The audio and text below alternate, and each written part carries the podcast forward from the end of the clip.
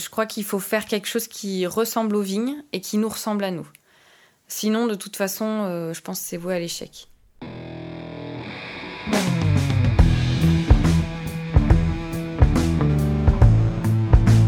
Le vin, le jaja, le pinard, le pif. Il existe une ribambelle de termes pour désigner ce breuvage que nous aimons tant, le jus de raisin fermenté. Et c'est parce que nous l'aimons plus que tout que nous voulons mieux comprendre ce qui fait un bon vin. Cépage, climat et terroir y participent, mais avant tout, il y a la patte des vigneronnes et des vignerons. Je suis Romain. Je suis Florian. Je suis Antoine. Nous sommes trois copains et nous vous emmenons à la rencontre de ces hommes et de ces femmes dans leur domaine pour les interroger sur la magie de leur métier et leur vie au milieu des raisins, des vignes et des barriques. Bienvenue à toutes et à tous dans le bon grain de l'ivresse.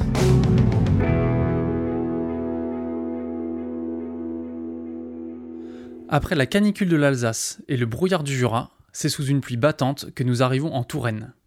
À croire que les éléments se déchaînent sur notre passage.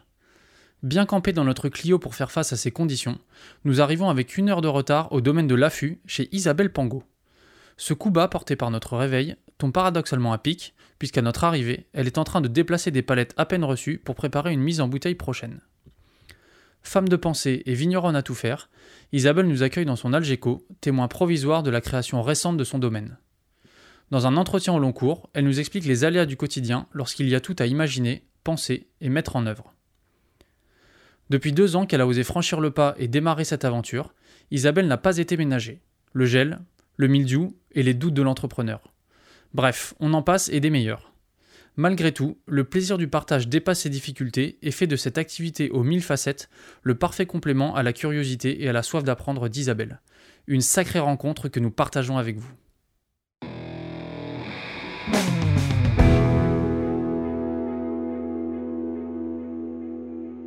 Bonjour à toutes et à tous. Euh, nous sommes aujourd'hui à Sassay, en Sologne, chez euh, Isabelle Pango.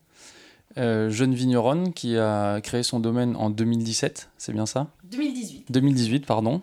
Donc euh, deux, deux, petites euh, années, mais qui a déjà un parcours très riche dans le, dans le milieu du vin. Isabelle, est-ce que tu peux te présenter et est-ce que tu peux nous, nous parler de, de, ton parcours avant la création de ton domaine, s'il te plaît? Bonjour, je m'appelle Isabelle Pango, je suis vigneronne à l'Affût, à Sassé, en Sologne viticole, sur l'appellation Touraine, où j'ai repris 14 hectares en 2018. Donc c'est une reprise de vigne, reprise de, euh, de matériel, mais c'est une création dans le sens où euh, bah, je repars un peu de zéro. J'ai repris euh, ni stock, ni marque, ni clientèle. Donc c'est quand même voilà, beaucoup de choses nouvelles. Avant ça, moi à l'origine je suis de la région, mais finalement j'y suis revenue que seulement il y a trois ans. j'avais jamais vécu en tant qu'adulte chez moi puisque j'étais partie pour mes études et après j'avais pas mal bougé.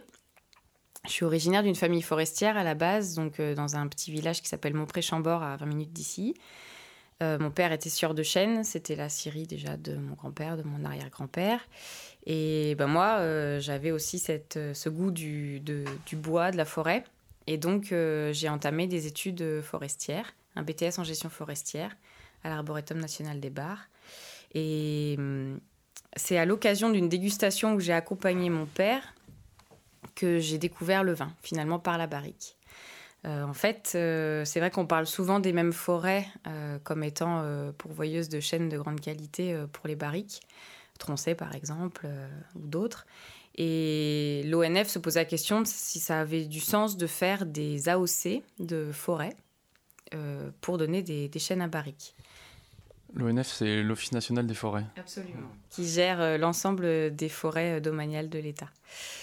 Et hum, du coup, mon père avait fourni des bois euh, de différentes provenances pour une étude qui euh, visait à comparer justement des vins vieillis dans des fûts de différentes provenances. Et donc, ça m'avait amené, pour ma première dégustation un peu sérieuse, à goûter euh, les vins de Henri Bourgeois à Sancerre. le même vin de base vieilli dans un fût d'un chêne de la forêt de Loge, dans un fût d'un chêne de la forêt de Nevers, etc comparé aussi à une cuve inox. Et effectivement, c'était des vins complètement différents. Alors après, l'analyse statistique avait montré qu'il y avait parfois plus de variabilité entre deux chaînes de la même parcelle qu'entre deux régions différentes. Donc finalement, c'est pas vraiment le terroir qui parle, c'est plus la sylviculture, comment l'arbre a poussé, et puis sa génétique. Donc ça n'avait pas sens de faire des AOC, mais moi, ça m'a permis de découvrir le monde du vin et voilà d'être euh, euh, intriguée par ce monde, très intéressée. Euh, il y a des ponts quand même entre, entre le bois et le vin, c'est deux, deux, matières vivantes, nobles, qui font travailler l'essence aussi, mais c'est vrai que le vin le fait encore davantage. Et en plus, bah, je trouvais que ça permettait encore plus de rencontrer du monde, de voyager. Euh, c'était vraiment vecteur de, culture. Et c'est ça qui m'a intéressée. Et du coup, bah, j'ai poursuivi mes études euh, et j'ai réélargi un petit peu mes, mes possibilités après le, le, BTS gestion forestière. Et donc, euh, j'ai fait l'agro-Paris et l'aspect Viti-Eno à Montpellier. En passant le DNO, le diplôme d'œnologue à Montpellier aussi. Ça, c'était en quelle année Le diplôme, le DNO 2007. Et entre 2007 et 2018, euh, qu'est-ce qui s'est passé? Il s'est passé euh, une dizaine d'années de d'expériences euh, riches et variées. après mon diplôme, comme j'avais déjà passé, avant de me spécialiser dans le vin, six mois en, en Argentine, et que je m'étais sentie comme à la maison, je m'étais dit la prochaine fois que je pars, je pousse le dépaysement plus loin. Et donc là, je suis allée faire du vin en Inde. Donc là, je pense qu'on peut difficilement être plus dépaysé. Chez Soula Absolument, oui. Qui était à l'époque le numéro 2 euh, indien, qui est devenu le premier euh, depuis. Et donc c'était une, super expérience. J'ai passé cinq mois là-bas. Les vendanges les plus longues de ma vie, parce que ça a commencé le 10 janvier, ça a fini le 10 mai. J'en pouvais plus, je voulais rentrer. Euh, et voilà, c'était une expérience assez riche parce que je suis arrivée au moment où tout se passait là-bas. En fait, historiquement, c'est un grand pays producteur de raisins de table. Mais euh, c'était assez récent qu'ils plantent des cépages pour la cuve. Et donc tout était en train de se faire. Euh, le, premier bar à vin de la, de la ville de 2 millions d'habitants où j'étais euh, s'est ouvert l'année où j'y étais. C'était l'année où on avait pour la première fois la possibilité d'acheter du vin en grande surface. C'est l'année où Soula a monté justement sa première chaîne de cavistes en Inde. Donc c'était vraiment l'émergence d'un secteur et c'était super intéressant. Euh, ensuite, quand je suis revenue en France, euh, j'ai eu envie euh, voilà, plus, de revenir à des choses un peu plus artisanales, de qualité. Et il se trouve que j'étais fan de Syrah et Vionnier. Alors, je dis pas, j'en vois qui rigole, je dis pas que l'Inde, c'était pas de la qualité. Mais c'était vraiment une grosse structure. Donc, c'était quand même plus beaucoup de négoces, des choses comme ça. Donc là, je voulais revenir à quelque chose de plus, de plus petit. Et comme j'adorais euh, Cyril Vionnier, je me suis dit, euh, bah tiens, je vais essayer d'aller en, Côte du Rhône Nord. Et donc depuis l'Inde, euh, j'ai appelé voilà, plusieurs vignerons et j'ai fini chez Yves Cuiron pendant un an. là, l'idée, c'était vraiment de pouvoir il se trouve que tout est manuel quasiment là-bas, puisqu'on est sur des chaillés, les, terrasses euh, très pentues, donc on peut très peu mécaniser. Et donc ça permet vraiment de, se mettre dans les mains euh, tous les gestes euh, importants de la viticulture. Et donc j'ai passé un an en tant qu'ouvrière viticole et ouvrière de chez. Donc je suis repartie à la base. Et pour moi c'était hyper important parce que quand on sort d'école d'ingénieur, on a le vocabulaire, on a peut-être un petit début de réseau. Euh, mais on n'a pas euh, la légitimité euh, pour, pour manager une équipe sur les gestes techniques. Donc voilà, c'est pas avec 4 heures de TP de taille qu'on s'est taillé. Donc à un moment, il faut s'y coller. Il faut se faire des tendinites au pouce et puis voilà.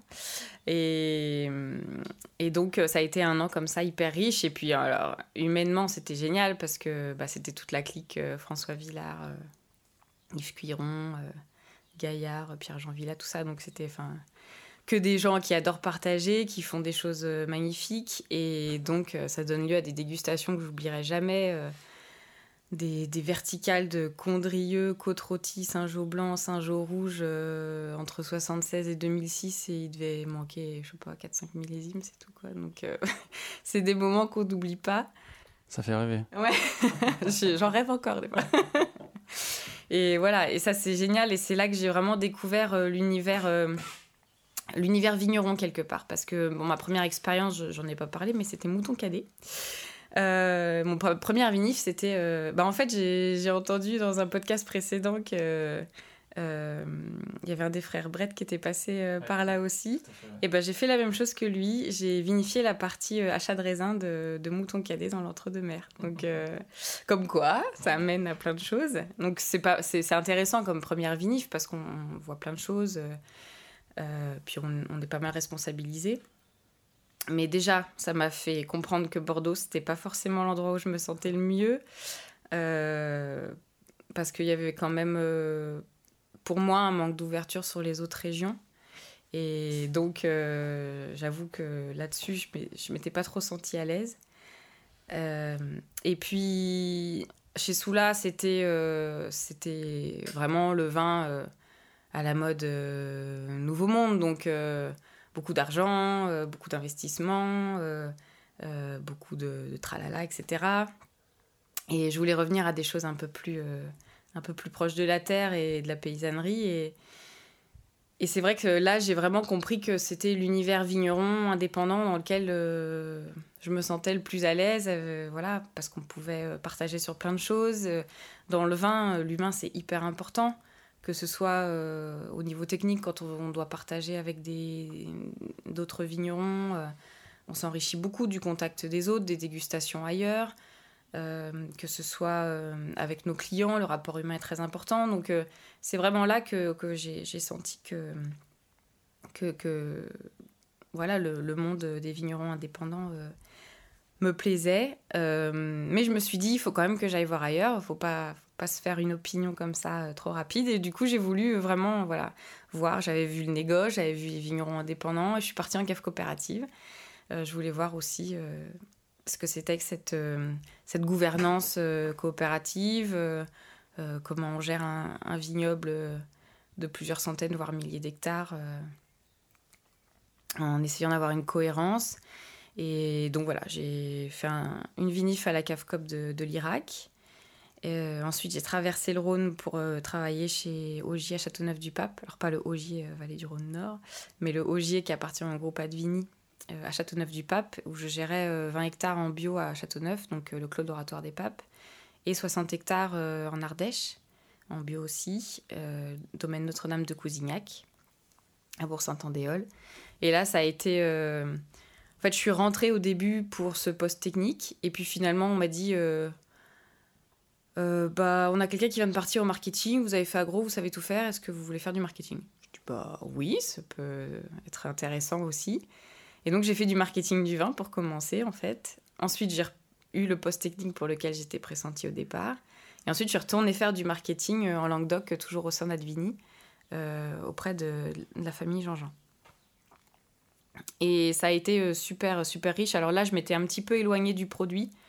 Le marketing, c'était intéressant, mais à un moment, il faut quand même revenir à la base. Et donc, j'ai réussi à, trouver un poste qui était, qui était génial là-dessus parce qu'il y avait vraiment la double casquette.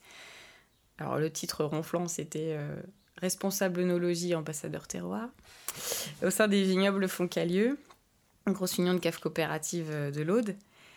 Mais derrière ce titre ronflant, il y avait une vraie euh, double compétence que j'ai adorée, qui était à la fois de, de chapeauter 300 000 hectos sur quatre cycles de vinification, des assemblages, et en même temps euh, bah, de faire les assemblages sur mesure pour les clients parce que c'est moi qui les recevais, qui connaissais leur goût, d'aller faire des dîners de presse tous les deux mois à Londres, d'aller en Suède, d'aller aux États-Unis, euh, d'aller représenter les vins euh, un peu partout dans le monde.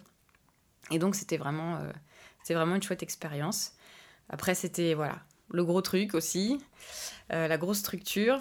Et justement, bah, dans les grosses structures, forcément, on est cloisonné. Il euh, y a la personne qui s'occupe de la viti, il y a la personne qui s'occupe de l'ENO, il y a la personne qui s'occupe du marketing. Enfin, c'est même pas une personne, à chaque fois, c'est des services entiers. Et ça communique euh, plus ou moins bien, euh, voilà. Et justement, moi, j'avais, maintenant que j'avais cette vision globale du métier, je commençais à sentir que ça pourrait être intéressant de mobiliser tout ça pour faire quelque chose à moi, de A à Z euh, mais dans le sud, je m'étais jamais trop imaginé vigneronne. Pour le coup, euh, tout, tout, tout ce temps-là, les 10 ans, je me suis jamais dit euh, tout ça, c'est un jour pour avoir mon propre domaine et voilà.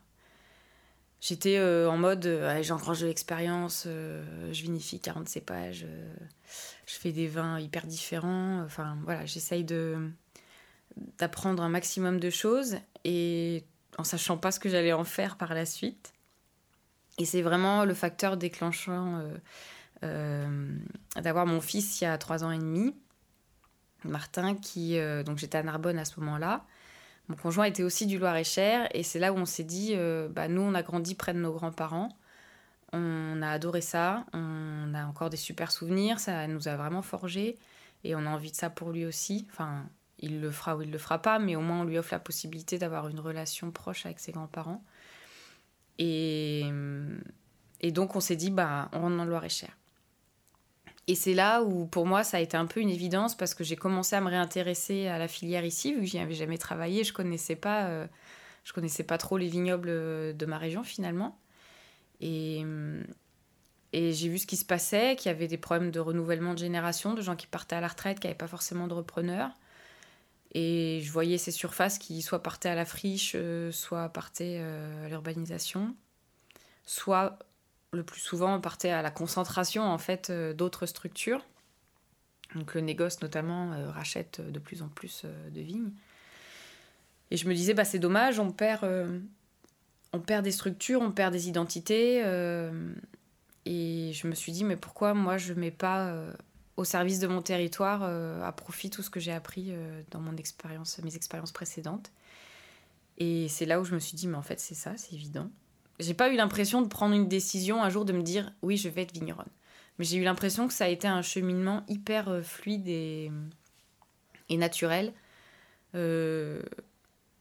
jusqu'au jour où voilà j'étais quand je dis je suis vigneronne ça fait deux ans et je réalise toujours pas. Je, je le dis mais je j'y crois encore pas. Parce que je suis tellement dans l'opérationnel que j'ai pas vraiment je crois pris cette hauteur euh, pour pour réaliser ce qui se passait. Et en même temps je me sens à ma place euh, c'est hyper naturel. Alors c'est souvent dans la douleur hein, faut pas se leurrer euh, les démarrages. On aura sûrement l'occasion d'en reparler mais euh, voilà, j'ai l'impression d'être euh, à ma place, de, de faire qu'un avec euh, mon environnement et, et d'être dans un lieu qui m'a accepté et où je me sens bien. Donc voilà, un long cheminement, mais qui m'amène ici aujourd'hui. On reviendra après sur les choix que tu peux faire de, de, de viticulture et puis de, de cépage, parce que Aujourd'hui, tu as, une cuvée de blanc, une cuvée de, rouge. Ouais, la première année, j'ai fait juste une cuvée de blanc, une cuvée de rouge. Euh, cette année, pour 2019, je suis en train de sortir une deuxième cuvée de, rouge. Donc, euh, historiquement, sur le domaine, il y avait déjà euh, une belle diversité de cépages. Hein. c'est 80% de blanc quand même, dont beaucoup de sauvignon, mais j'ai aussi du menu pinot, du chardonnay, du chenin. Euh, du Gamay, du Cabernet Sauvignon, du Co, du Pinot Noir. Et donc ça fait un terrain de jeu déjà sympa. Mais j'ai aussi envie euh, de replanter des cépages autochtones, euh, des cépages issus de la région, qui ont plutôt eu tendance à disparaître au profit du Sauvignon, puisque bah, l'appellation Touraine en blanc, c'est majorité de Sauvignon. Ce ne sera même bientôt que du Sauvignon, c'est un peu ce qui m'attriste euh, parce que jusqu'à 2021, on a encore des dérogations pour euh, mettre 20% euh, de chardonnay, menu pinot ou chenin. Et à partir de 2021, ce sera 100% sauvignon, sauvignon gris. Et je trouve ça un petit peu dommage parce que on voit qu'on a des millésimes de plus en plus chauds, de plus en plus souvent. Et bah c'est un cépage voilà, qui, qui peut vraiment bénéficier euh, d'un petit peu d'assemblage avec d'autres cépages qui vont ramener de la vivacité ou qui vont, qui vont faire ressortir le fruit. Et je pense que notamment les cépages comme le menu pinot ou le romorantin également sont des cépages qui, euh, même euh, à 13,5 de degrés potentiel, vont garder de l'acidité, de la fraîcheur et donc on a des vins euh, increvables dans le temps et qui peuvent retendre un assemblage euh, s'ils sont utilisés, même en petite proportion. Donc je trouve ça dommage de se priver de cette béquille-là, qui est hyper intéressante.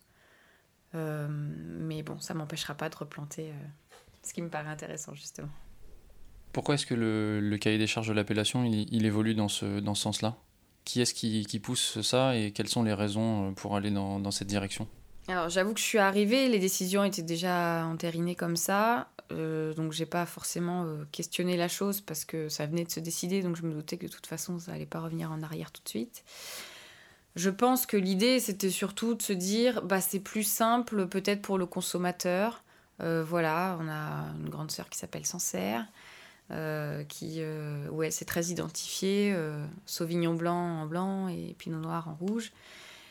Et peut-être, euh, ils se sont dit, ce sera plus clair euh, si c'est comme ça. Ce sera plus tranché en typicité si c'est 100% Sauvignon. Alors peut-être, euh, plus tranché, mais est-ce que ce sera plus complexe et, et plus intéressant? Je sais pas. On verra. C'est dommage peut-être de se priver des, de cépages qui font... comment dire Qui donnent du caractère à la région, justement. Aussi, ouais. Qui font partie de l'ADN de la région. Et en plus, bah, je pense que voilà, on a tout intérêt par rapport à la résistance aux maladies, par rapport euh, euh, à la diversité génétique, euh, à garder quand même un pool de cépages important. et ne pas être à 100% sur les mêmes cépages tous dans toutes nos exploitations. Quoi. Tu nous as parlé de cépages comme le menu Pinot, par exemple, là où le, le Romorantin. Euh, il y a euh, d'autres domaines euh, dans la région qui utilisent ces cépages pour faire des cuvées 100% menu Pinot. Par je pense au Jousset, par exemple, mhm. ou du Romorantin au domaine des, des huards. Mhm. est-ce que toi aussi tu veux te servir de ces cépages comme cépages principaux ou tu veux simple ou tu veux enfin pas simplement mais est-ce que tu as plutôt une vision d'assemblage comme tu viens de, de nous en parler?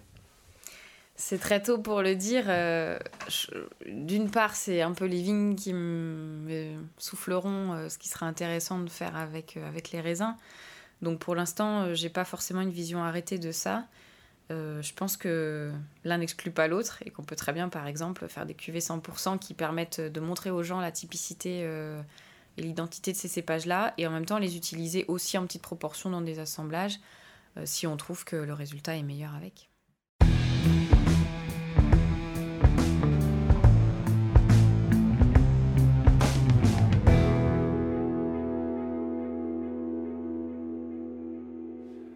Donc on est en 2018, euh, tu, nous as dit que tu te sentais pas encore vigneronne aujourd'hui, donc on revient deux ans en arrière, comment, euh, comment ça s'est passé de s'installer? Parce que j'imagine qu'il y a deux ans tu devais pas te sentir beaucoup plus vigneronne. Bah non, c'était encore très abstrait. Et en même temps, les... tout s'est enchaîné très vite. J'ai fait avancer les choses relativement vite. Hein. À la Chambre d'agriculture, ils m'ont dit non, mais n'importe quoi, Isabelle, il faut au moins un an pour s'installer en viticulture. Et moi, bah, en huit mois, c'était fait. Et euh, donc j'ai rencontré Vincent Perceval, le cédant euh, qui partait à la retraite et qui n'avait pas de repreneur. Et je suis venue découvrir le vignoble et je suis tombée amoureuse de l'endroit. Pas du cédant, mais... et donc, euh, bah, du coup, voilà, je me suis dit, c'est ici. Alors j'ai refait plusieurs visites. et je me suis dit, bah voilà, je vais étudier ce projet-là. C'est une option sérieuse c'était plus grand que ce que je pensais au départ. Je m'imaginais plutôt reprendre 8-10 hectares. Et puis, euh, bah voilà, 14 hectares. Euh, c'était comme ça. Euh. Il y a quasiment 10 hectares d'un seul tenant autour des bâtiments. Donc ça, c'est une super opportunité parce que du coup, c'est d'un seul tenant et j'ai pas de voisins. Donc moi, en fait, sur l'ensemble de mon parcellaire, j'ai deux rangs mitoyens. Donc je suis pas trop embêtée. Ça, ça va. Et puis euh, ici, ce que j'ai beaucoup aimé, c'est justement le fait que c'est vraiment c'est un petit dôme de sable sur argile. Il y a un petit peu de, de, relief. Euh, alors à l'échelle du département, hein, on n'est pas non plus sur des pics euh, de 1000 mètres de haut. Mais et il y a des haies, il y a des mares, il y a des arbres. Il y a de la vie en fait. Je suis arrivée, ça chantait, les oiseaux chantaient de partout. Moi, quand je suis dans mon bureau, là, quand je laisse la porte ouverte, euh, euh, tout l'été, j'ai des chardonnerets élégants qui rentrent dans mon bureau. Euh, voilà. j'ai repéré rapidement une quarantaine d'espèces d'oiseaux sur, sur le domaine, dont plusieurs qui nichent dans les vignes. Et, et, du coup, je me suis dit, bah, ça prouve qu'il y a déjà un potentiel de vie, en fait, ici. et si par mes pratiques j'arrive à les, à les favoriser, bah vraiment, il y a peut-être moyen d'avoir un îlot où j'ai vraiment de l'équilibre, un, équilibre naturel qui se recrée entre la vigne et son environnement, euh, la faune auxiliaire et les ravageurs, et pour que tout ça euh, puisse vivre en bonne intelligence avec le moins d'intervention possible de ma part. Donc c'est ça qui m'a plu euh, vraiment au départ. Le fait aussi que ce soit très souvent exposé au vent. D'ailleurs, le lieu dit s'appelle le Moulin parce qu'il y avait un moulin à mi-pente avant. Et donc, chaque fois que je suis venue, il y avait les oiseaux, il y avait la légère brise qui venait sécher la rosée du matin. Et je me suis dit, bah, tout ça, c'est, des signes que voilà, il y a des atouts. Et, euh, il faut, faut y aller. Donc, une fois que cette euh, décision elle était prise, évidemment, bah, c'est beaucoup de discussions avec le, le cédant. Je crois que vraiment, quand on s'installe, il y a l'endroit, il y a les vignes, mais il faut vraiment aussi qu'il y ait un feeling avec la personne. Euh, qui, nous cède son exploitation. D'une part parce que bah, lui, il nous cède pas que euh, du matériel ou du matériel végétal ou, de la, terre. Il nous cède euh, une partie de son histoire. Il y a mis euh, beaucoup d'énergie, beaucoup de temps. Et donc, bah, il faut être capable de respecter ça. Et donc, il faut, faut, être raccord avec la personne. On va passer beaucoup de temps à discuter va y avoir euh, voilà des, concessions à faire des deux côtés donc c'est hyper important j'avais visité d'autres choses avant où l'endroit était pas mal il y avait du potentiel mais alors vraiment j'avais l'impression que le gars allait me la faire à l'envers à chaque phrase. Et j'étais pas du tout en confiance et du coup je pouvais pas me lancer dans un projet comme ça. Et là je savais que c'était quelqu'un de bien intentionné qui avait à cœur de tout faire pour m'aider à m'installer. C'est-à-dire euh, ça peut-être tu pourras pas l'acheter. Bah écoute je te propose de te le louer d'abord et puis dès que tu peux l'acheter tu le loues. Enfin voilà. Il y a des il y avait vraiment beaucoup de bonne volonté des deux côtés et ça franchement c'est hyper important quand on s'installe parce que c'est quand même très engageant hein, euh. donc là moi j'ai repris euh, repris 100 000 euros de matériel euh, j'ai repris une partie des vignes en fermage une autre partie en propriété et puis Là, je loue le, le chai pour l'instant. Et puis après, bah, j'ai refait beaucoup d'investissements aussi de matériel. Donc euh, voilà, en tout, on part avec 250 000 euros d'emprunt moyen long terme, plus 100 000 euros de court terme de trésorerie, parce que bah, quand on s'installe au mois de février, qu'on n'a pas de stock, il bah, faut attendre un an avant d'avoir la première recette. Pendant ce temps-là, bah, on dépense, on dépense, on dépense. Donc il faut aussi tenir euh, tout ce temps-là. Et donc voilà, on se lance dans quelque chose quand même de vraiment vertigineux, de flippant carrément. Et on se pose plein de questions. Et alors c'est vrai que pour le coup, euh, j'ai vraiment pris le temps de faire un chiffrage hyper poussé. Alors c'était à la fois une difficulté euh, du projet et en même temps une chance euh, comme je reprenais derrière quelqu'un qui n'avait plus de. de qui, qui, qui n'exploitait plus les vignes depuis 5 ans, c'était un négociant voisin qui le faisait, et que je reprenais pas de stock, euh, je pouvais pas me baser sur la compta du cédant parce qu'il n'y avait rien qui ressemblait. Quoi. Et puis même avant les 5 ans, il avait un client unique à l'export, donc enfin c'était pas du tout le même modèle. Donc j'ai dû recréer un business plan de zéro. Donc ça veut dire que j'ai dû me prendre chaque ligne et me dire, ok, alors moi, je vais dépenser comment, dans combien de temps, euh, combien.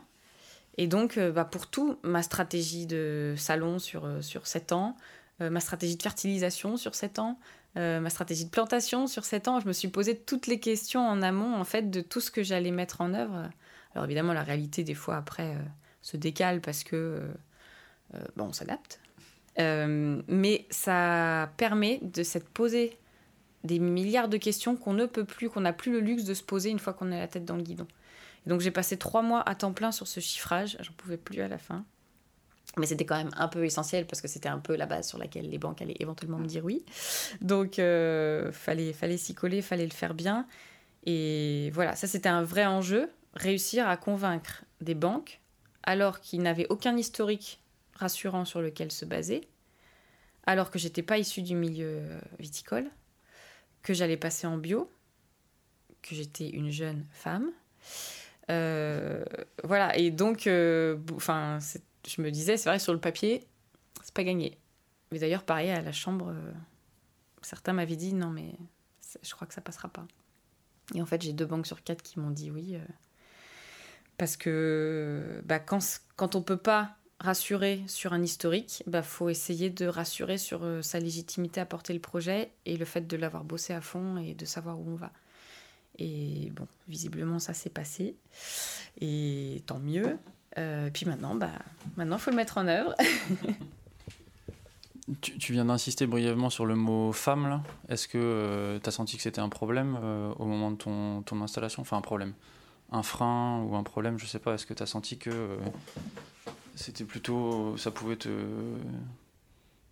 être une difficulté dans ton projet? Alors je savais qu'on allait me regarder un peu plus comme une bête curieuse euh, et ça n'a pas loupé par rapport à certains voisins ou voilà. Mais globalement, franchement, j'ai pas du, j'ai pas, je suis pas sentie euh, moins bien considérée, moins crue, moins.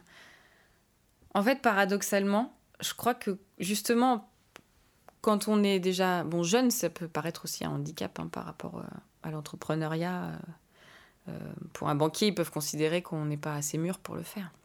Bon, je suis plus si jeune que ça, hein. maintenant j'ai 37 ans. Euh, du coup, peut-être qu'il y a quand même une méfiance au départ, mais en fait, nous, du coup, je pense qu'inconsciemment, on est habitué à mettre les bouchées doubles, parce qu'on sait qu'il va falloir convaincre euh, deux fois plus. Et pour le coup, quand on arrive à convaincre, bah là, la personne en face, elle est encore plus emballée, parce qu'elle se dit, ah oui, je m'attendais pas à ça, bon bah oui, ça, ça va le faire. Mais sinon, j'ai pas senti de frein, j'ai pas senti d'animosité. Euh, alors moi, je suis habituée. Euh, enfin, j'ai deux grands frères. Je venais du milieu forestier, donc c'était encore plus masculin. Et euh, donc moi, je suis habituée à fonctionner dans un monde d'hommes et limite, parfois, je suis plus à l'aise comme ça. Et j'ai jamais vraiment eu de soucis. Voilà. Alors après, il y a des trucs qui font rigoler. Hein. Enfin, moi, ça me fait rigoler. Il y a des femmes, peut-être au bout de 10 ans, ça les fait plus rigoler. Mais hum, voilà, le fait que le gars qui vient livrer le, le carburant, euh, il y a le sédan qui est à côté de moi, qui est juste venu me filer un coup de main sur un truc. Euh, il a le bon de livraison. Il regarde le sédan, il dit Je le donne à votre assistante je fais, non, mais en fait, c'est moi qui paye, là, c'est moi qui achète le carburant, c'est mon exploitation. ah, pardon.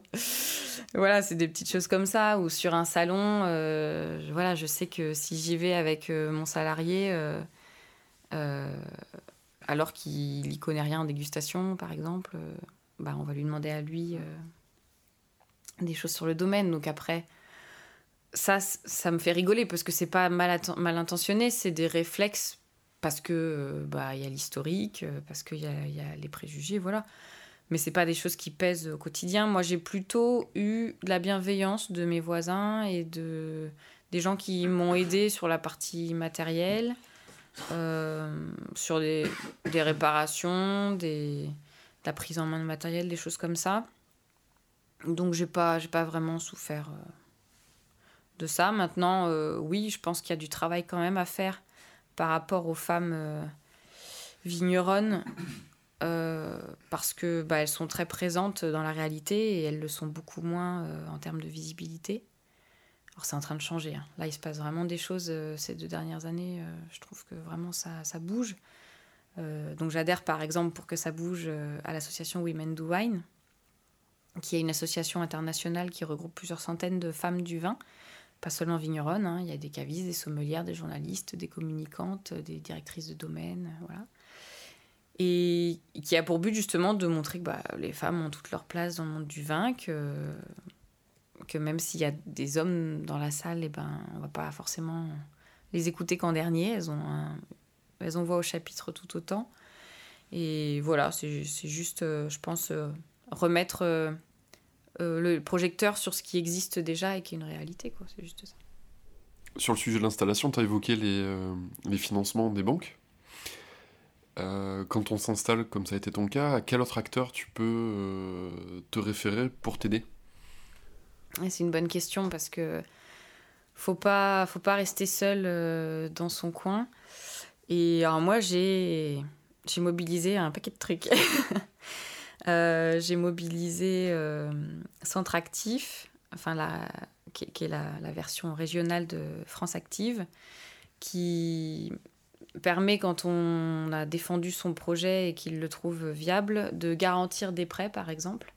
Ce qui permet d'éviter d'être soi-même caution ou de demander à ses parents ou à d'autres personnes d'être caution. Donc ça m'a permis de, garantir des prêts. Et en fait, à chaque fois qu'on convainc d'autres personnes, bah, les banques, ça les rassure à chaque fois. Parce qu'elles se disent, OK, on est... d'autres personnes ont jugé que le projet était viable. Euh, bah, du coup, euh, ils, remettent, euh, voilà, ils volontiers, font volontiers un effort. Voilà. Je suis allée chercher aussi des soutiens auprès de Initiative Loire-et-Cher. Donc c'est un réseau national aussi qui a des, dans chaque département une représentation et avec des fonds publics et privés, euh, fait des prêts à taux zéro sur 5 ans à des gens qui créent, euh, reprennent ou ont un objectif de croissance sur une entreprise. Et bah là, c'était pas, c'était pas neutre non plus. et en plus, bah, j'ai pu avoir activé un autre niveau chez eux quand on a un projet qu'ils appellent, qui juge initiative remarquable, c'est-à-dire qu'on justifie qu'on a une dimension euh, patrimoniale, écologique, sociale, euh, environnementale, bah là, du coup, ils peuvent débloquer euh, encore d'autres fonds. Donc, et outre l'aspect financier pur, hein, bon, qui est quand même le nerf de la guerre au démarrage, faut pas se voler la face, ça apporte aussi du réseau. Quand on part de zéro, je veux dire, personne ne vous connaît, quoi. Donc, il euh, faut juste sortir de l'ombre euh, par tous les moyens possibles. Et bah, en plus, ça, c'est des super relais de communication aussi, parce qu'ils sont contents de parler des projets euh, qui soutiennent et qui, qui marchent. Et hum, ça permet également d'avoir un, suivi un peu de son activité, d'avoir un parrain qui était lui-même agriculteur auparavant et et qui peut euh, voilà, régulièrement euh, passer nous voir. On fait un point sur l'activité. Euh, est-ce que tu as pensé à préparer ça pour l'avenir? Est-ce que comment tu t'en sors avec la trésor? Voilà, plein de, de, sujets importants et il faut vraiment ouais, sortir de l'isolement parce que en fait tout seul on est il y a tellement être vigneron c'est c'est tellement de métiers à la fois quand on démarre apprendre tous ces métiers en même temps c'est juste on, se dit mais je vais pas y arriver. Donc c'est vrai qu'on a besoin de, pour tous ces différents métiers, de trouver des relais aussi de, conseils. C'était qui le parrain? On peut peut-être le citer, si ça s'est bien passé, euh, la relation avec lui Oui, bah, c'est toujours en cours, hein, puisque je suis... c'est pendant 5 ans le, prêt, la durée du prêt. Donc euh, voilà. Alors c'est un parrain qui était dans, dans l'élevage caprin, euh, dans la région, qui s'appelle Jean-Pierre Moreau. Moi, en plus, j'adore les fromages de chef du coin, donc j'étais contente.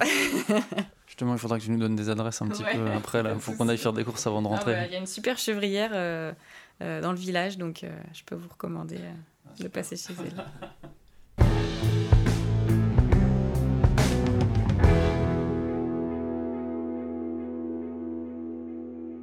Quand on reprend 14 hectares comme ça, c'est quoi le modèle, pour, le modèle économique pour rendre le domaine viable l'exploitation viable? Bon, alors déjà, je crois qu'il n'y a pas un modèle. Hein, euh, euh, je pense qu'il y a plein de, il y a, il y a, plein de façons de faire différentes. Maintenant, c'est vrai qu'il faut trouver euh, une cohérence entre les vignes, leur âge, le potentiel des raisins, le type de vin qu'elles sont capables de donner, et puis ce qu'on a envie de faire. Évidemment, il faut que ça, ça coïncide parce que sinon, ça marchera pas, quoi. On, va soit être obligé de, de, forcer la vigne à faire euh, des choses qu'elle n'est pas capable de faire, forcer les vins dans des directions où ils sont pas censés aller. Et ça, généralement, ça donne pas des choses harmonieuses euh, ni qualitatives. Donc euh, oui, il faut déjà bien analyser l'existant. Et voilà, moi j'ai vu quand même qu'il y avait pas mal de vieilles vignes, des rendements assez raisonnés naturellement parce que c'est des vieilles vignes potentiellement de la concentration dans les vins. Il se trouve que moi, c'est ce que je voulais aller chercher aussi. Euh, peut-être parce que j'avais travaillé dans d'autres régions où souvent on, est plus sur euh, la richesse, justement la densité. Mais c'est. Après, je crois qu'il faut faire quelque chose qui ressemble aux vignes et qui nous ressemble à nous. Sinon, de toute façon, euh, je pense que c'est voué à l'échec. Donc, euh, bah, moi, j'ai vu qu'il y avait du potentiel pour faire des choses de qualité. clairement, quand on sait qu'on va pas être sur des gros rendements, parce qu'en plus on veut passer en bio, etc., euh, bah, clairement on n'a pas d'autre choix que de valoriser en face, sinon clairement c'est pas viable. Mais valoriser, euh, ça veut dire euh, avoir tous les attributs pour être capable de le faire. Donc il faut un ait de la personnalité, il faut un packaging qui plaît, il faut une histoire à raconter, il faut une, si possible une démarche environnementale. Quand on a tout ce package-là, on peut plus facilement déjà euh, valoriser. Et du coup, ensuite, il faut évidemment s'adresser à la clientèle euh, adaptée pour ce type de produit. Donc, moi, je dis souvent des amateurs épicurieux parce que c'est à la fois des gens qui aiment les bonnes choses, qui les connaissent, mais qui sont tout à fait prêts à sortir des sentiers battus, qui sont pas que des buveurs d'étiquettes, qui ont envie de découvrir euh, des nouveaux cépages ou des nouvelles expressions de cépages connus, euh, ou des régions un peu euh, encore considérées comme secondaires ou voire carrément pas connues. Et, et, voilà, et ensuite il faut essayer de trouver les professionnels qui, qui vont s'adresser à cette... qui sont eux-mêmes euh, dans cette, dans cette curiosité-là, dans cette passion-là, et qui vont être capables de la transmettre euh, au consommateur final. Donc après, je crois que les choses se font relative. Enfin, si on veut une cohérence de tout ça, euh, voilà, ça se fait assez naturellement, à condition d'observer vraiment le potentiel qu'on a soi sur le domaine et bah, ses aspirations profondes, sa personnalité, avec quel type de client on est à l'aise. Il y a des gens qui sont très à l'aise à aller sur euh, à faire tous les week-ends des, des, salons particuliers dans toute la France euh, et à parler à des particuliers. Il y a des gens euh, comme moi qui adorent échanger avec, avec des sommeliers, avec, avec des d'autres vignerons qui ont vu plein d'autres choses dans leur vie. et donc, moi, je suis plus à l'aise peut-être avec... alors, j'adore recevoir des particuliers aussi parce qu'il faut jamais couper le lien avec celui qui boit les bouteilles à la fin. Euh, mais je, m'éclate à discuter avec des sommeliers qui ont goûté des trucs euh, de partout. Euh, et eux m'apportent des choses justement sur la connaissance des vins parce que voilà, moi je suis œnologue, je suis pas sommelière, donc je sais faire du vin, mais je connais pas les vins du monde entier, de toutes les régions et de tous les vignerons connus. Non, mais tu as déjà goûté pas mal de choses de par ton expérience, euh, quand même. L'Argentine, euh, les, Côtes-du-Rhône, euh, le, le, Languedoc-Roussillon. ça fait quand même pas mal de références déjà. Mais en fait, il y a, y a plein de mondes du vin différents. Et par exemple, je buvais pas du tout les mêmes choses quand j'étais dans des grosses boîtes dans le Languedoc que maintenant que je que je suis avec des, vignerons euh, hyper passionnés, euh, dingues de vin, qui ont un budget vin euh, par an qui me fait halluciner et qui sortent des super trucs. Enfin voilà, je me régale. Bah, on peut en citer quelques-uns. Hein. voilà, les, frères Pinard, Romain Père en côte Hubert Piel à Orléans. voilà, ça c'est des gens qui, bon, qui font des super vins déjà qui sont humainement euh, top et qui ont des caves de malades et qui adorent partager. Donc ça, moi, je me régale à, vivre des moments comme ça. Et je bois pas du tout les mêmes choses. Et d'ailleurs, c'est hyper intéressant parce que, bah voilà, je pense que pour tout un chacun, c'est pareil. Le palais évolue au fur et à mesure de, de, la vie parce que, parce que le goût, c'est une construction euh, culturelle et que notre culture, elle s'enrichit chaque jour qu'on vit. Et du coup, euh, mon goût, il évolue, euh, il est vraiment en train d'évoluer là en ce moment euh, assez rapidement depuis quelques années parce que je goûte des choses différentes, parce que, parce que je suis plus sur des, des vins où on jouait ceinture et bretelles avec, avec 30, grammes de, 30, 30 mg par litre de, de SO2 libre pour protéger les vins contre toute agression de température, de voyage, de tout ce qu'on veut.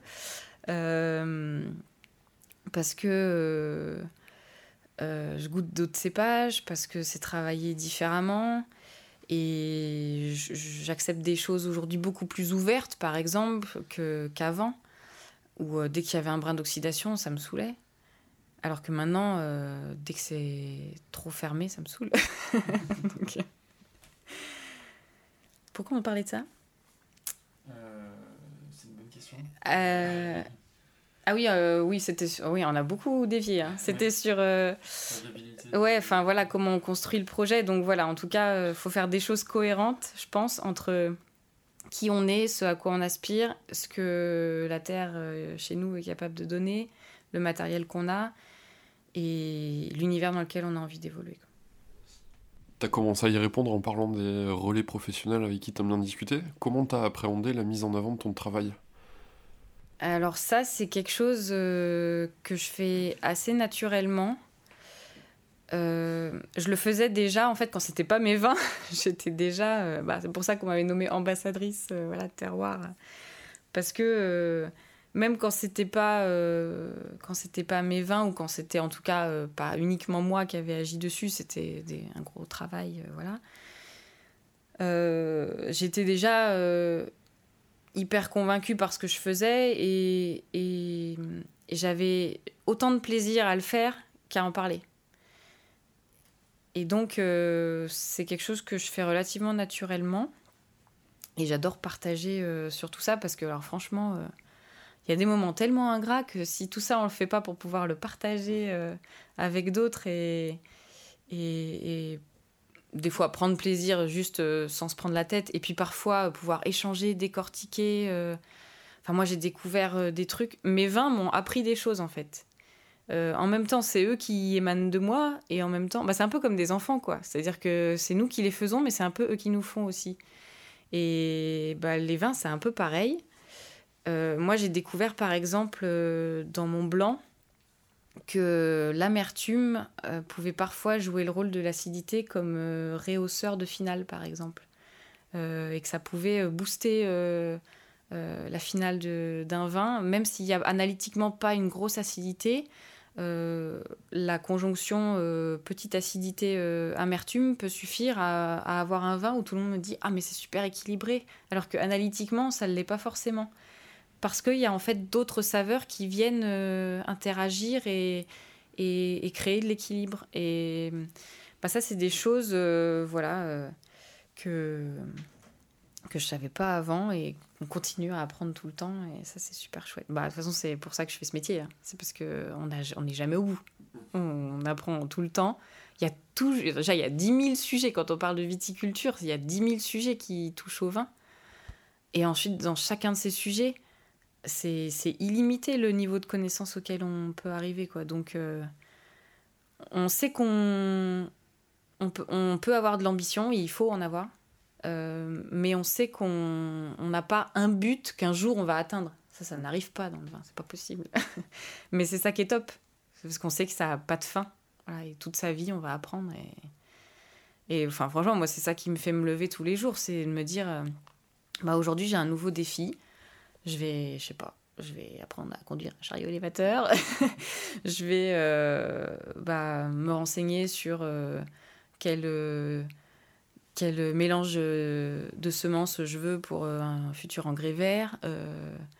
Je vais voir un peu le cheval quand il travaille dans les vignes, l'outil, comment il rentre dans la terre, en fonction de, de l'humectation de la terre et en fonction de cette parcelle et pas celle-là. Enfin voilà, euh, tous les jours, on, on, on apprend sur 10 000 sujets différents et de plein de manières différentes. Et alors ça, c'est juste top. Moi, je veux bien te croire qu'il y a des jours ingrats, là, comme tu viens de le dire, euh, parce que là, on est dans, dans ton bureau, mais euh, dehors, il y a euh, 40 km/h de vent, il tombe des halbardes et il y a probablement des gens qui sont en train de tailler. Enfin, on a vu des gens tailler aujourd'hui quand on était sur le bord de la route. C'est pas forcément la journée la plus sexy de, de l'hiver aujourd'hui. Oui, et puis alors même, on est dans mon bureau, mais mon bureau, ça reste un préfabriqué sous, sous, sous le haut-vent du hangar, donc c'est pas non plus le grand confort. Et bah, aujourd'hui, justement, j'avais vu la météo et j'ai dit à mes tailleurs, euh, comme on n'est pas en retard, euh, je leur ai dit restez chez vous, euh, parce que là, ça va vraiment être trop pénible, ça va être de la flotte toute la journée, et du vent aussi. Donc voilà, donc ils sont contents, il faut une petite pause.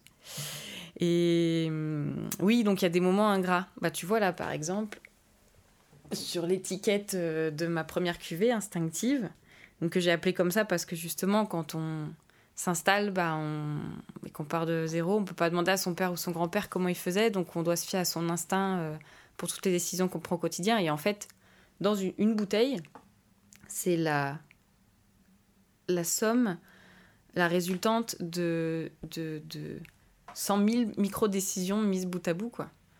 Euh, quel, outil, avec quel outil je travaille mon sol, euh, quand est-ce que je taille, comment je taille, quand est-ce que je vendange, comment je vendange, euh, à quelle température je fermente, comment je prépare mon pied de cuve, quand est-ce que je décuve, quel élevage, quel choix de bouchon, quel choix de mise en bouteille. Enfin, et c'est pour ça qu'il y a autant de variabilité, même entre deux voisins qui sont sur les mêmes cépages, les mêmes terroirs, le même climat, etc.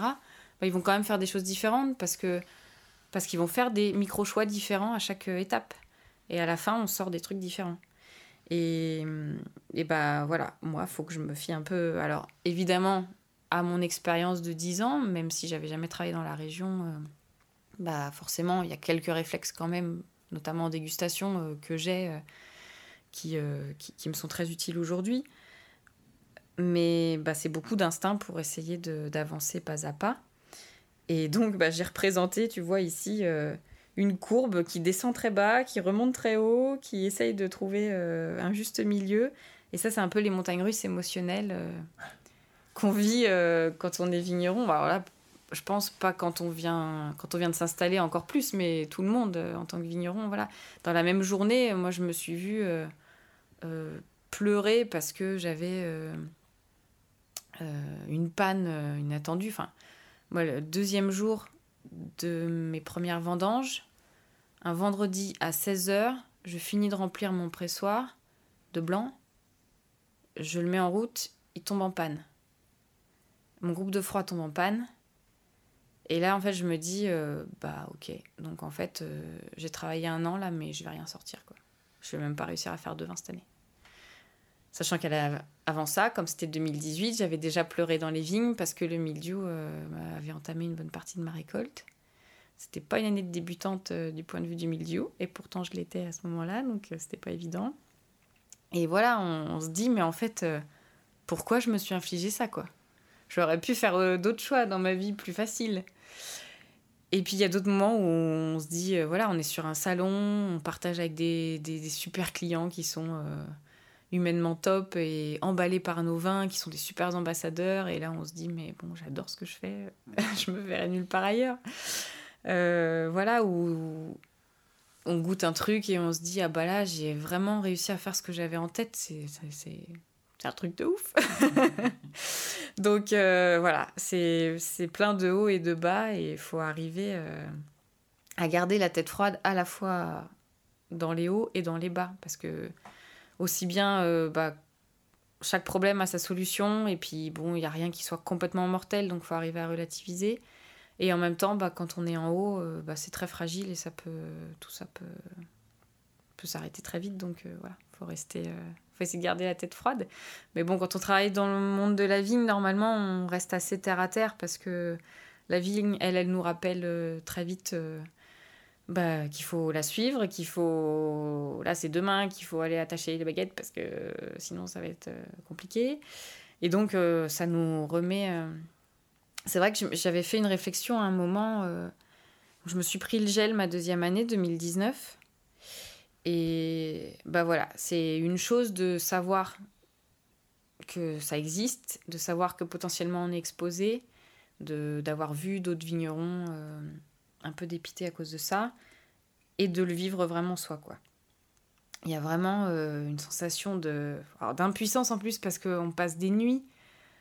Euh, moi en plus, enfin voilà, j'habite à 25 minutes d'ici, donc euh, je me lève, je me levais à 2 heures du matin pour être ici à 3 heures. Euh, pour prendre les températures, vérifier que la tour antigel se mettait bien en route, essayer d'allumer des bougies. Et, et tu finis euh, la mine déconfite euh, à la fin de la nuit. Alors euh, pendant plusieurs nuits, euh, voilà, il n'y avait pas de mal. Et puis bah, la dernière nuit, évidemment, ça n'a pas suffi. Et là, t'es- tu retournes dans les vignes à 10h, à 11h, à 13h pour voir. et tu te dis, bah voilà, ça n'a pas suffi ce que j'ai fait. c'est comme ça. Et donc, tu le savais, mais là, tu te le prends vraiment en pleine face.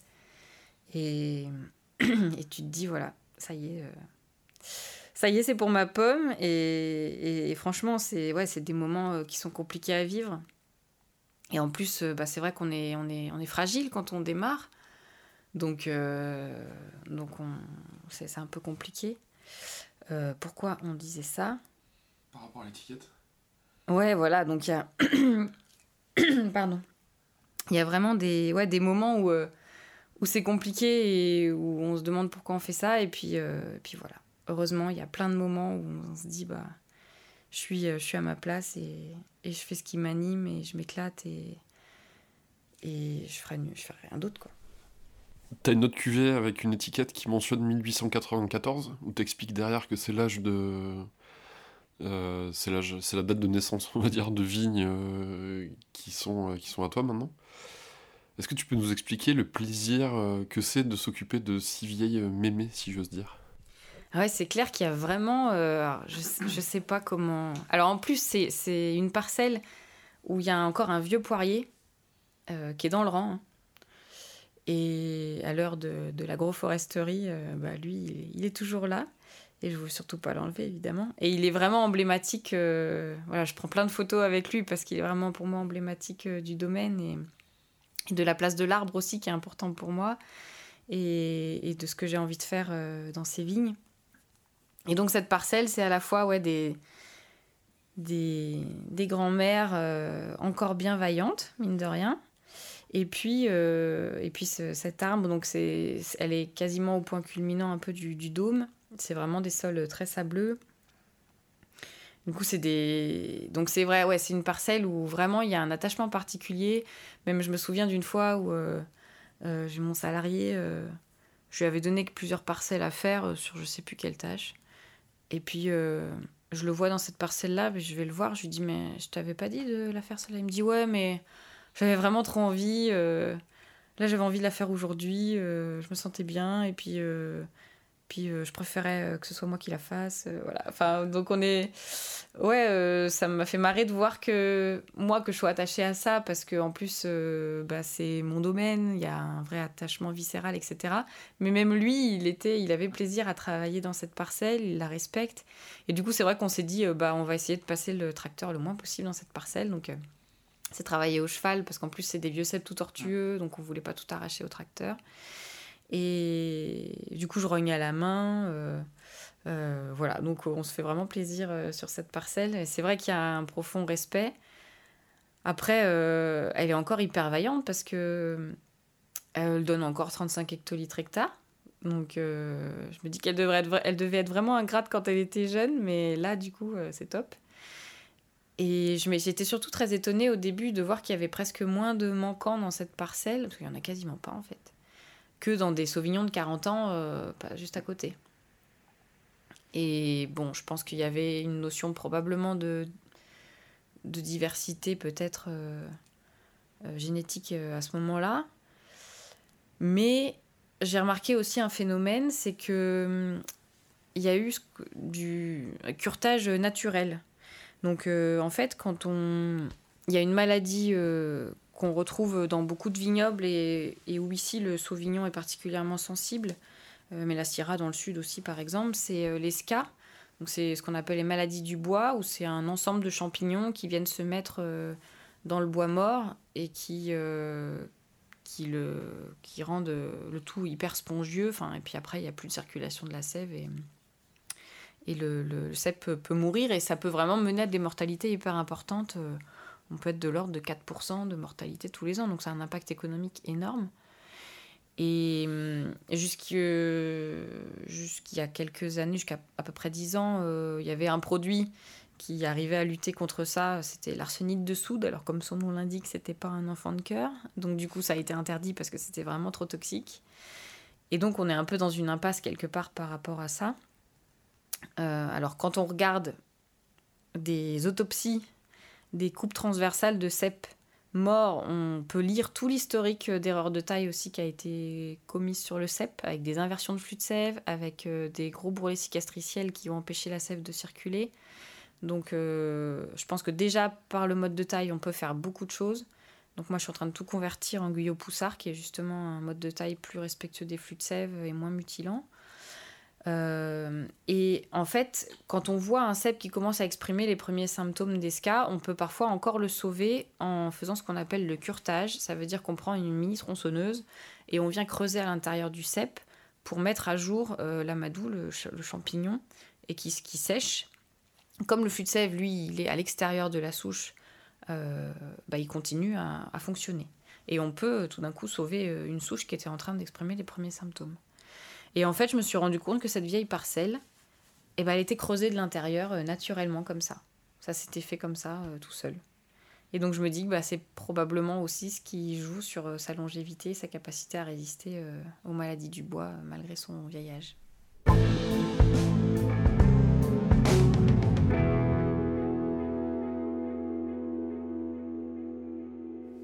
Tu nous as parlé de la diversité des cépages sur ton, enfin, dans, tes, dans tes parcelles. Euh, tu nous as parlé de pinot noir, notamment, de, de, de co ou de côte. Euh, le co, voilà. euh, malgré tout, tu as, une cuvée de, de gamay aujourd'hui. Pourquoi est-ce que tu n'as pas encore vinifié ou est-ce que les, les, vinifications sont en cours pardon, sur, ces, sur ces cépages? Il y a plusieurs choses qui se qui ont mené à ça. D'une part, euh, on parlait tout à l'heure de, stratégie d'installation. Moi, ma stratégie, ça a été plutôt. Euh, j'ai un potentiel, on va dire, de 50 000 bouteilles à peu près sur le domaine, de pas tout faire d'un coup. Parce que je partais de zéro commercialement, donc euh, j'avais peur de. Déjà, il fallait que j'ai la capacité de stockage dans des bonnes conditions, et pour l'instant, c'est pas encore à mon goût. Et puis, bah, ensuite, financièrement, il faut pouvoir le supporter, ce stock. Et puis commercialement, euh, quand on part de zéro, on ne sait pas ce qu'on est capable de vendre. Enfin, et ben moi, je me disais, euh, ok, je vais, enfin, qu'est-ce que je suis capable de vendre? Une première année en partant de zéro avec personne qui me connaît, sachant que je vais pas du tout passer 100% de mon temps à la commercialisation puisqu'il y a tout le reste à faire. Donc je me suis dit, et sachant que je suis sur des prix aussi euh, peut-être un peu supérieurs, on va dire même bien supérieurs à la moyenne de l'appellation.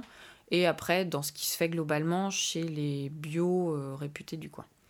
Tu vends à combien justement aujourd'hui? Alors le blanc, la cuvée instinctive, donc Sauvignon avec euh, un petit peu de chardonnay dedans, il est à 13 euros. Et la parcelle de gamay centenaire, j'ai fait une cuvée parcellaire du coup, euh, élevée en, cuve bois, et elle, elle est à 23 euros. Alors là, c'est. TTC Oui, TTC pour le consommateur au domaine. Et hum, voilà, et avec 2000 bouteilles, euh, parce que euh, bah, c'est une sélection parcellaire de 38 arts, donc par définition, il n'y aura jamais plus.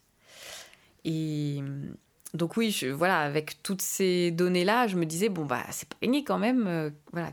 Et je m'étais dit, bon, 5000 bouteilles, je dois pouvoir les, les vendre. J'en ai mis 6700 dans mon business plan. Et puis quand j'ai vu que j'étais en train de me prendre une claque au vignoble avec le mildiou et que j'allais pas être dans mes objectifs de rendement la première année, je me suis dit, bon, bah, qu'est-ce que j'ai comme moyen pour essayer de récupérer un peu financièrement? Et je me suis dit, bah, je vais essayer de vendre plus de bouteilles, parce que mon salut financier ne passe que par la valorisation en bouteilles. Le reste étant vendu euh, en raisin principalement à des vignerons voisins qui font un peu d'activité de négoce. Et, hum, et du coup, bah, j'ai voilà, fait 8800 bouteilles la première année que j'ai vendues en, en 10 mois.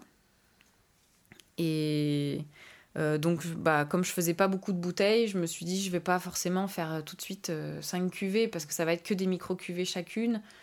Et j'avais envie aussi de, de, pouvoir toucher des gens qui avaient envie de, de développer. c'est toujours plus motivant pour un. Donc, c'est sympa d'avoir des micro-cuvées. La preuve, un Nebula 1894, voilà, aura... c'est 2000 bouteilles, il y aura pas plus.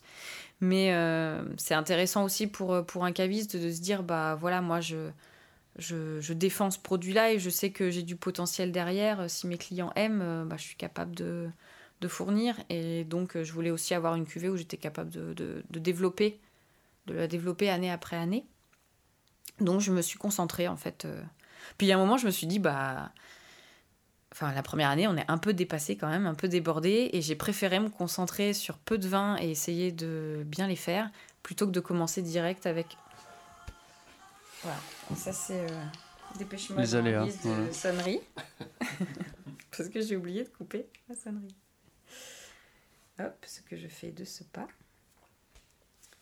Et donc, ouais, j'ai commencé par, par du coup, très peu de bouteilles et très peu de cuvées. ça paraissait évident que j'allais commencer avec le gamay centenaire parce que bah, c'était une parcelle vraiment emblématique du domaine. Et puis, au départ, j'étais pas forcément partie sur une cuvée de Sauvignon. Parce que, en fait, à vrai dire, je suis pas une grande fan de Sauvignon à la base.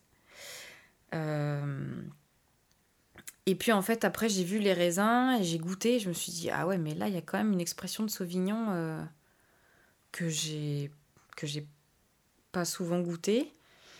Peut-être qu'il y a quelque chose à aller chercher pour montrer justement un autre visage, un autre visage de ce cépage. Montrer que c'est pas forcément euh, que un nez caricatural euh, de buis, de pipicha et euh, une bouche que sur l'acidité. Que bah, quand on va chercher des tioles mûres, donc les tioles, c'est les molécules euh, responsables des, arômes typiques de Sauvignon. Quand on va les chercher bien mûres, bah, on arrive sur des dimensions tropicales, des dimensions fruits à chair blanche. et puis on peut aller chercher de la bouche, du gras. Et, hum, et donc ça, euh, bah, c'est quelque part un peu la vigne qui me l'a inspiré. En fait, j'avais quelques idées en tête sur ce que je voulais faire. Mais après, c'est vraiment en goûtant dans la vigne que je me suis dit, ah bah non, je vais faire ça comme cuvée, ça comme cuvée. Donc ça a un peu décidé au dernier moment. Mais en même temps, je crois que comme ça qu'on fait des choses harmonieuses. C'est en n'étant pas arc-bouté sur ses objectifs à soi et en étant à l'écoute de ce que la nature veut bien nous donner aussi. Quoi. Et les autres raisins que tu as sur tes parcelles, qu'est-ce que tu en as fait du coup? Donc je les ai vendus en raisin euh, à des vignerons euh, qui font un peu de négoce à côté. Ça avait plusieurs avantages. Euh, ça m'a permis, comme je les vendais sur pied, qui venaient vendanger eux-mêmes avec leur équipe, ça m'a permis de m'alléger la logistique des vendanges. Parce que la première année, on ne sait pas du tout dans quel ordre ça se passe, combien de temps on va mettre. Enfin, c'est un peu le bins. Et donc ça me permettait de plus me concentrer sur la partie bouteille. Ça fait de la trésorerie parce que bah, ça permet d'avoir des, revenus qui arrivent un petit peu plus tôt euh, sur le compte en banque. Et puis, euh, euh, bah voilà, en plus, moi, c'est vrai que j'ai, travaillé un petit peu avec le négoce classique, mais de plus en plus, je suis plutôt sur des achats de raisins de, de, vignerons voisins ou de gens qui font un peu de négoce vraiment de garage, quoi. parce que c'est des gens qui vont valoriser en bouteille et qui vont mettre leur marque dessus. Et donc, il n'y aura pas ce côté volatile des prix euh, comme on peut l'avoir sur le marché négoce euh, classique. Donc voilà. Et puis, euh, en 2019, je me suis dit, bon, bah, je, refais ma cuvée Nebula 1894, toujours 2000 bouteilles. Je fais un peu plus d'instinctif parce que ça a très très bien marché. Et je fais une, une deuxième cuvée de rouge parce que mon premier rouge, en fait, au bout de 5 mois, j'en avais plus. Donc j'avais plus de rouge à proposer. Pendant des mois, j'ai plus eu de rouge à proposer. Et du coup, je me suis dit, je vais faire une autre cuvée de rouge. Et là, pareil, complètement inspiré de, du millésime.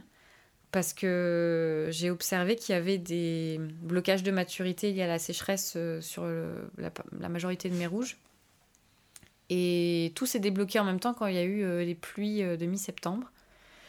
Et je me suis retrouvée avec du Cabernet Sauvignon mûr en même temps que du Pinot Noir, ce qui n'arrive jamais. Normalement, le Pinot Noir est bien plus précoce. C'était une voiture qui passait. Euh, et donc, euh, je me suis dit, bah, puisqu'ils sont prêts en même temps, vendangeons-les ensemble, faisons-les macérer ensemble. Il y a de plus grandes chances qu'il y ait une bonne harmonie entre eux. Et donc, j'ai fait un truc euh, complètement probablement non reproductible, mais bah, c'est pas grave, ça me fera un challenge pour les années suivantes pour essayer de faire autrement, mais arriver à un, un résultat proche. Euh, je me suis retrouvée à, les vinifier tous les quatre ensemble, euh, Cabernet Sauvignon, Co, Pinot Noir, Gamay, euh, en cuve béton. Et là, ils sont en cours d'élevage dans une grande jarre de terre cuite de 16 hectos. je ne sais pas si vous l'avez vu tout à l'heure dans le chai, donc je l'appelle Big Mama parce qu'elle est vraiment très grande et impressionnante. Et donc ça va donner lieu à la cuvée orchestrale qu'on voit là que j'ai représenté euh, par euh, quatre euh, spirales de Fibonacci qui sont des spirales qui reprennent les proportions du nombre d'or. Et le nombre d'or, c'est la proportion de tout ce qu'on trouve d'harmonieux dans la nature. Donc voilà. Là, je vous... Et orchestral, parce que du coup, maintenant, je vais bien m'amuser les années suivantes à essayer d'orchestrer les vendanges et les vinyles de ces quatre cépages, même quand ils seront plus synchrones, pour essayer de trouver une bonne harmonie entre eux. bon, je me facilite pas la tâche, mais au moins, c'est marrant. Tu disais être tout à l'heure intéressé par l'agroforesterie Qu'est-ce qui t'intéresse là-dedans? Ce qui m'intéresse, c'est que bah, je pense qu'on a tout intérêt pour rendre. En fait, il faut essayer de compenser. On met la, vigne dans, dans, une situation quand même compliquée. Elle est en monoculture, voilà, donc elle est forcément plus fragile. On a souvent un clone unique, donc un patrimoine génétique unique, donc plus de sensibilité aussi. Euh, chez nous, elle est, elle est basse, donc euh, voilà, elle est proche aussi euh, du sol et des contaminations de, ravageurs. Et donc, je pense qu'il faut essayer par tous les moyens possibles. Alors, soit on peut remettre carrément en question ce mode de conduite-là. Hein. je sais qu'il y a des courants aujourd'hui qui sont en train de commencer à le faire. Hein. J'ai pas creusé la question, mais j'ai vu passer un truc un jour sur un petit groupe qui aimerait replanter de la vigne en forêt pour lui faire reprendre son sa, qualité de liane et, euh, son fonctionnement euh, forestier.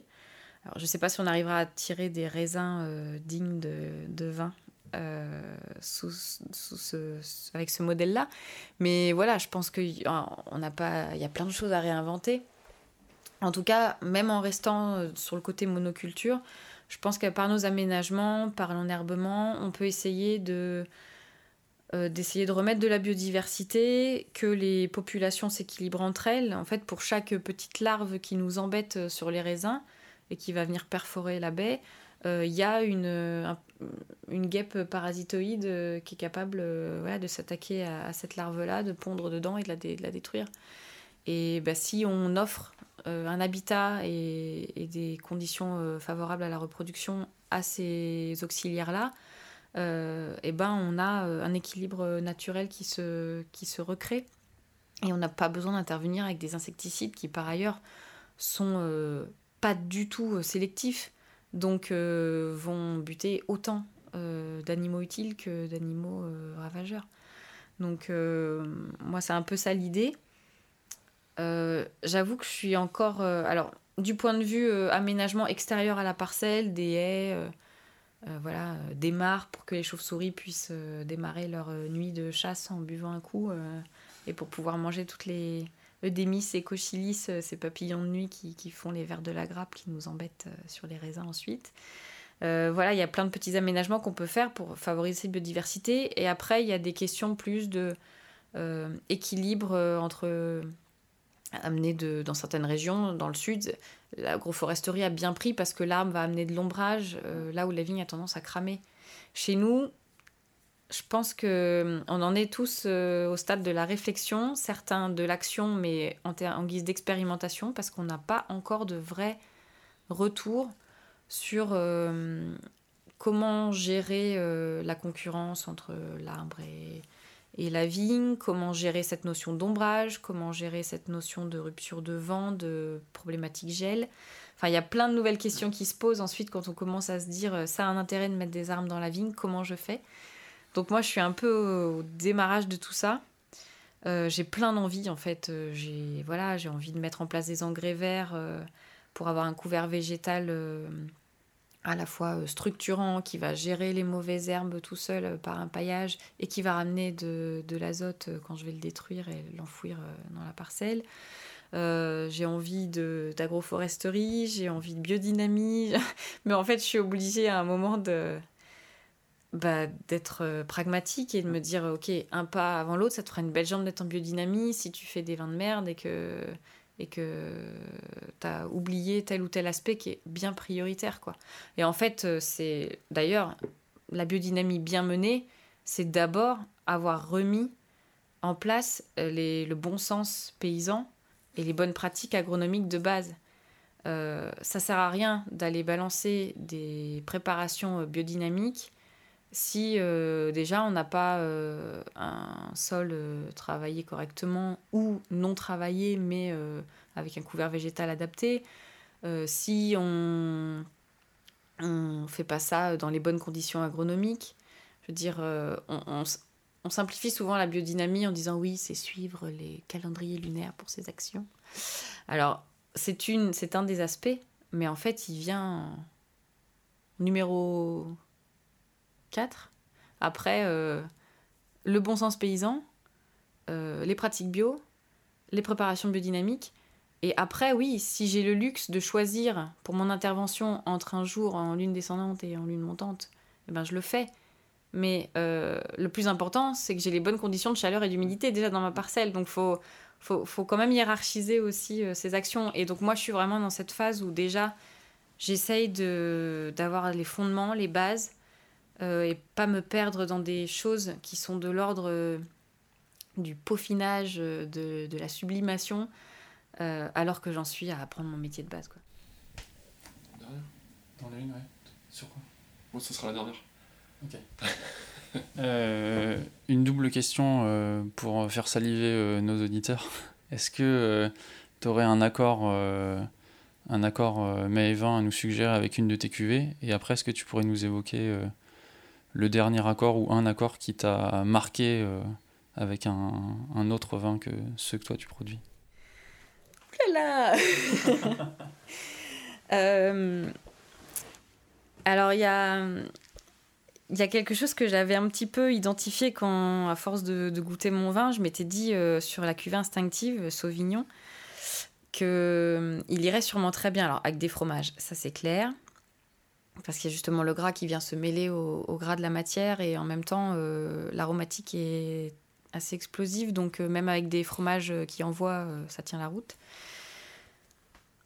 Et je m'étais dit, ça doit aussi bien aller avec des choses un peu euh, crémeuses. Il se trouve que voilà, moi j'aime bien tout ce qui est un peu riche. Et j'ai eu l'opportunité de. Euh, il y a eu une émission de, François-Régis Gaudry, euh, On va déguster, qui, qui est sur France Inter, qui a été enregistrée à Blois et où mon vin a été présenté. Et donc j'ai pu me rendre là. Et, était également euh, invité euh, un chef doublement étoilé, Christophe et de Montlivaud, à côté de chez moi, euh, la, la, maison d'à côté. La table d'à côté, c'est son restaurant une étoile à Ardon, à côté d'Orléans. Et lui, il avait amené sa géline de Touraine, sauce poulette. Et donc la géline de Touraine, déjà, c'est une volaille locale qui, qui était hyper tendre, hyper fondante parce qu'il y avait la cuisson juste parfaite. Et hum, avec la, la, crème, ça y est, il y en a un qui salive déjà, avec la crème qui était juste euh, relevée de quelques notes de citron. Euh, alors c'était c'est une crème où il y a beaucoup de beurre, donc euh, c'est le truc hyper riche. Mais il y avait juste les trois notes de citron qui faisaient ressortir le côté agrume du vin euh, et, c'était top parce qu'au niveau aromatique, ça se mariait super bien. Et au niveau texture en bouche également. Et donc, bah, il, avait, il avait adoré sur le coup, et ce qui m'a permis de rentrer chez, chez lui aussi. Donc, c'était une super expérience. le rouge, en fait, le gamay centenaire, Nebula 1894, comme il est très rond, euh, avec un, joli fruit, mais euh, de la densité, mais très soyeux. Du coup, en fait, il va avec euh, juste à peu près tout. J'ai même essayé sur la raclette, ça marche. Ou même tout seul quand on va rouge à l'apéro. Et alors, un vin, dernièrement. alors, je m'étais régalée. Alors, je me souviens même plus du plat. Je sais que j'avais adoré l'accord mes et vins, mais c'est que il y a que le vin que j'ai retenu. Euh, c'était le Clos des Allées de, de Lino Papin. Et qui a Dans le Muscadet. Ouais, dans le Muscadet.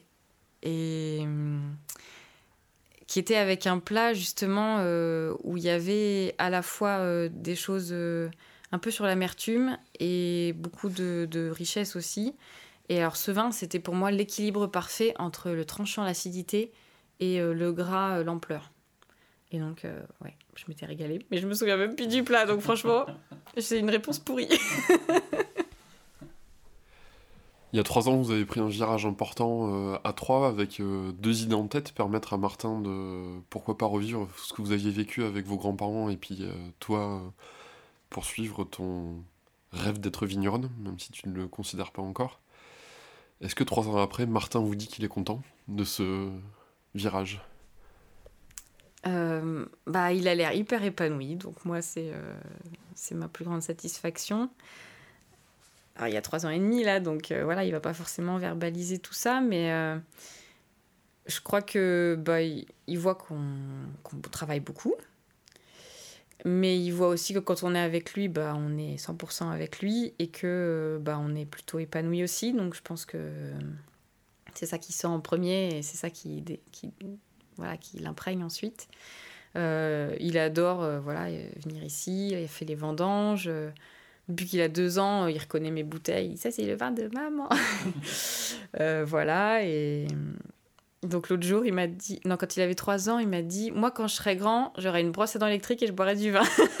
C'était sa définition de l'âge adulte, visiblement. c'est un beau projet. voilà, c'est pas mal comme projet. donc, ouais, non, c'est. Après, c'est clairement après, il faut pas se voiler la face. Euh, notre équilibre, on ne l'a pas trouvé encore. Je veux dire, ça fait trois ans qu'on a déménagé avec le bébé de quatre mois sous le bras. Je veux dire, en 18 mois, on a eu notre premier enfant, on a quitté notre job salarié, on est remonté dans le Loir-et-Cher, on a monté nos deux boîtes parce que mon conjoint a monté sa boîte aussi, mais dans son secteur à lui. Donc, euh, et j'habite à 25 minutes des vignes. Voilà, donc, euh, enfin, ma vie, elle est compliquée même. donc, oui, enfin, voilà, je vais pas vous mentir l'équilibre, il n'est pas trouvé encore. C'est, On est en phase de tâtonnement, on essaye déjà de rester euh, avec une oreille attentive pour l'autre, euh, même quand soi-même on est noyé dans son projet, euh, de garder du temps de qualité pour Martin. Alors c'est pas forcément en grande quantité, mais c'est du temps où on est 100% avec lui, on n'est pas sur téléphone, on n'est pas sur l'ordinateur, on n'est pas en train de penser au boulot. et donc, bah voilà, je pense que de toute façon, dans ce métier, on n'est jamais vraiment, on est toujours en fait en équilibre instable quelque part. Euh, mais oui, euh, là, il faut qu'on trouve encore. Euh, là, on vient d'acheter une maison pour pouvoir se rapprocher, mais il y a un an et demi de travaux dedans. Enfin, voilà, pour l'instant, on en rajoute, on en rajoute, on en rajoute. Et oui, on espère qu'à un moment, on aura peut-être un peu plus de, de confort, de visibilité sur notre activité et de, de réflexes qui, qui feront que ce sera peut-être un peu plus simple, mais bon, on n'a pas choisi la simplicité. Et je crois que des, ouais, les grandes satisfactions, on, ne les a pas forcément à partir des choses les plus simples. Merci Isabelle. Avec plaisir, merci. à vous.